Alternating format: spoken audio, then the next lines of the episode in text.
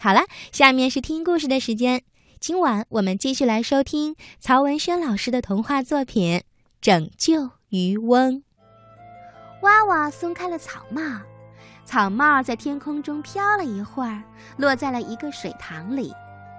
马秃子赶忙跑回来，跳进水塘，捞起了自己湿漉漉的草帽，戴在头上，然后冲着娃娃。那时只有娃娃在天空上飞翔，他嚷道：“嘿，你这只流氓鸟，你给我等着！”你猜过了一会儿发生了什么呀？马秃子抓了一杆猎枪回来了。鸟儿们都认识这玩意儿。而且知道它的厉害，一见到枪，立刻都飞走了。娃娃在树上坚持了一会儿，也飞走了。马秃子举着猎枪，做出了要扣扳机的样子。见鸟儿们飞走了，就随即哈哈大笑起来。鸟儿们越飞越高，越飞越远了。这一天。当捕鱼老人还在远处艰难的垦荒时，马秃子已经哼着小调开始播种了。刚播了种，天就下了一场不大不小的雨。马秃子仰望天空，他觉得天都在帮他呢。而这时，捕鱼老人浑身被雨淋湿了，累得跌坐在烂泥里。才过了半个月，那块地里已长出了绿油油的青苗。随着阳光一天一天的热烈，天气一天天的转暖，青苗的长势让马秃子欢喜的不得了。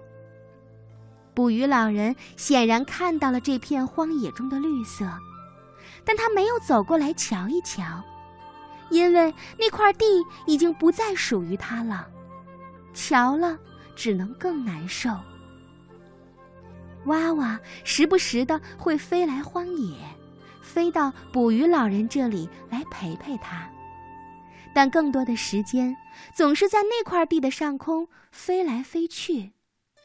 这天，他看到了一头水牛，水牛的主人有事走开了，把缰绳缠在它的犄角上。让水牛自己在荒野上自由地吃着草。娃娃在天空慢悠悠地飞着，最后轻轻地落在了牛背上。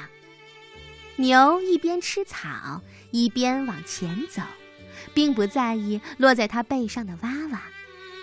娃娃摇摇摆摆地往牛的头部走去，走到牛脖子那时，轻轻的一跳。跳到了牛的犄角上，他看了看四周，开始用他的嘴解起了缠绕在牛角上的绳索。不一会儿的功夫呀，就把缰绳给解开了。娃娃飞到地上，用嘴衔起了缰绳的一头，然后展开翅膀，将牛牵往那片青苗茂盛的地。远处，捕鱼老人正往这儿看着。他也许没有看明白娃娃的用意，也许看明白了。他眯缝着眼，微笑着。于是，娃娃把牛直接牵到了地里。这草才肥美呢。牛高兴地吃着青苗，一边吃一边不住地移动着四蹄，还不住地踩踏着青苗。娃娃一会儿飞到牛背上歇着，一会儿飞到了地上，用嘴叼起缰绳，展开翅膀，将牛牵到还没有被糟蹋的地方。牛一会儿就吃饱了肚子。娃娃现在做的呀，就是叼着缰绳，不住地飞着，将牛牵来牵去，让它在马秃子那块地上走来走去。而这时，马秃子抓着猎枪跑来了。娃娃丢掉缰绳，飞到了捕鱼老人的上空，飞了几圈，身子一侧，向乌鹊镇飞去了。马秃子看到被糟蹋的不成样子的庄稼地，抓着猎枪，朝远处的娃娃大声的吼叫着：“流氓！”捕鱼老人禁不住大声地笑了起来。马秃子只好将地收拾了一遍，重新播种。好在还能勉强赶得上时节。马秃子决定以后每天都拿着猎枪守在地头。可播种的第二天，娃娃抢在了马秃子的前头，又带着成百上千的鸟飞来了。它们的嘴上叼着一粒或者几粒野草的种子，以极快的速度下降。离地面不远的时候，嘴巴一张，无数粒的野草种子纷纷落在了松软的土地上。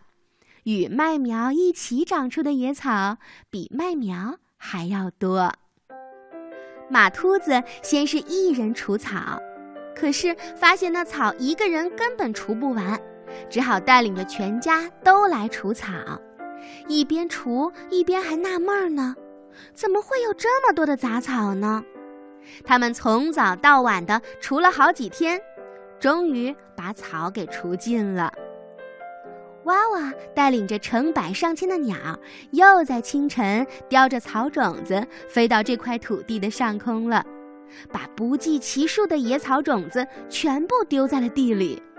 没过几天，新的一茬野草又凶猛地长了出来。马秃子没有办法，只好又带领全家人来除草，把一家人累得半死。之后，娃娃又带领着鸟群来丢了三四回的野草种子。等到庄稼长得高高的，野草被长高的庄稼遮住阳光而无法生长的时候，马秃子一家人呀，已经因为一直与疯狂生长的杂草搏斗，一个个累得瘦成了皮包骨了。已经到了夏天，骄阳如火。万物都在蓬勃地生长着，麦子开始抽穗儿了，没过多少日子就开始渐渐地成熟，绿色渐渐淡去，金黄色成了唯一的颜色。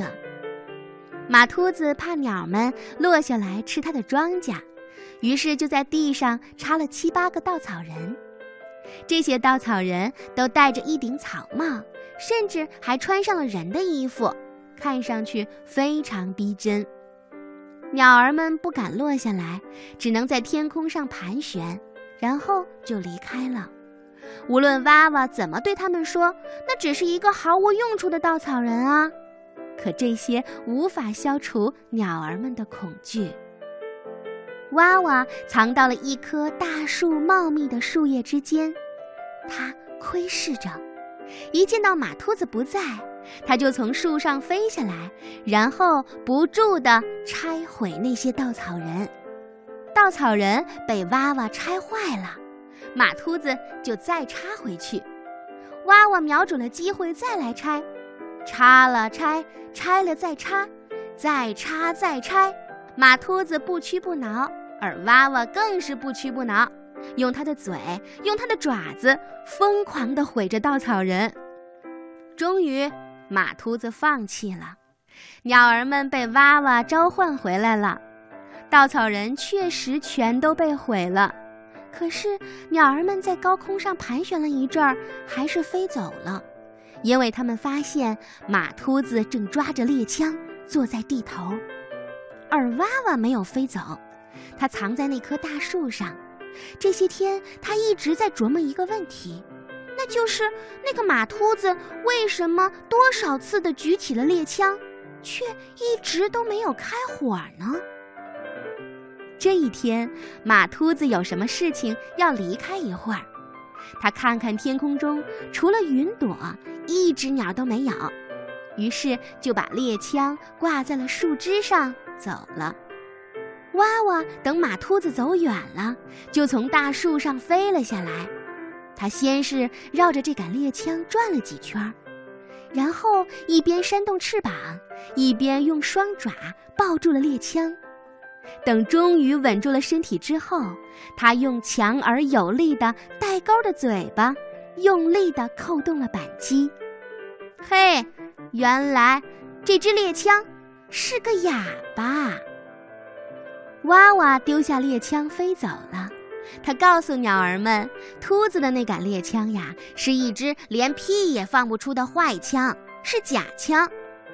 于是，鸟儿们又呼啦啦地飞到了这块地的上空。那时，马秃子已经回来了，他从树枝上拿下猎枪，做出了准备随时开火的样子。鸟儿们只是在高空上飞着，却不敢落下来。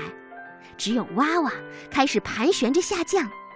娃娃继续下降，马秃子威胁说：“嘿，你这个流氓！你再不飞走，我我就要开枪啦！”娃娃叫了两声，那声音里明显含着嘲笑。马秃子又把枪举向了天空，娃娃居然飞到了马秃子的枪口上，仿佛在对马秃子说：“你开枪啊！”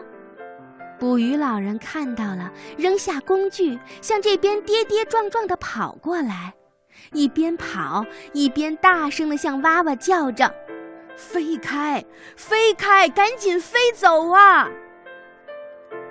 可是娃娃居然落了下来，它扇动着翅膀，用两只爪子死死地抓住枪管，而它的胸脯就紧紧地挨着枪口。鸟儿们看清楚一切了，随即纷纷落在马上就要收割的庄稼上，不顾一切地啄着被太阳晒得香喷喷的麦粒儿。它们多得几乎覆盖了整片庄稼。转眼间，一地的麦子被鸟儿们吃得精光，几乎一粒都不剩了。马秃子垮掉了。猎枪从他的手中掉在地上，随即他也跌坐在地上。鸟儿们吃尽了麦子，心满意足地飞走了。过了许久，马秃子从地上挣扎起来，向已经离他很近的捕鱼老人招了招手：“老头儿，你过来。”捕鱼老人疑惑地走了过去。马秃子说。老头儿，这地现在归你了。捕鱼老人眨着眼睛，一时听不明白马秃子的话。这地现在归你了，难道听不懂吗？捕鱼老人点了点头。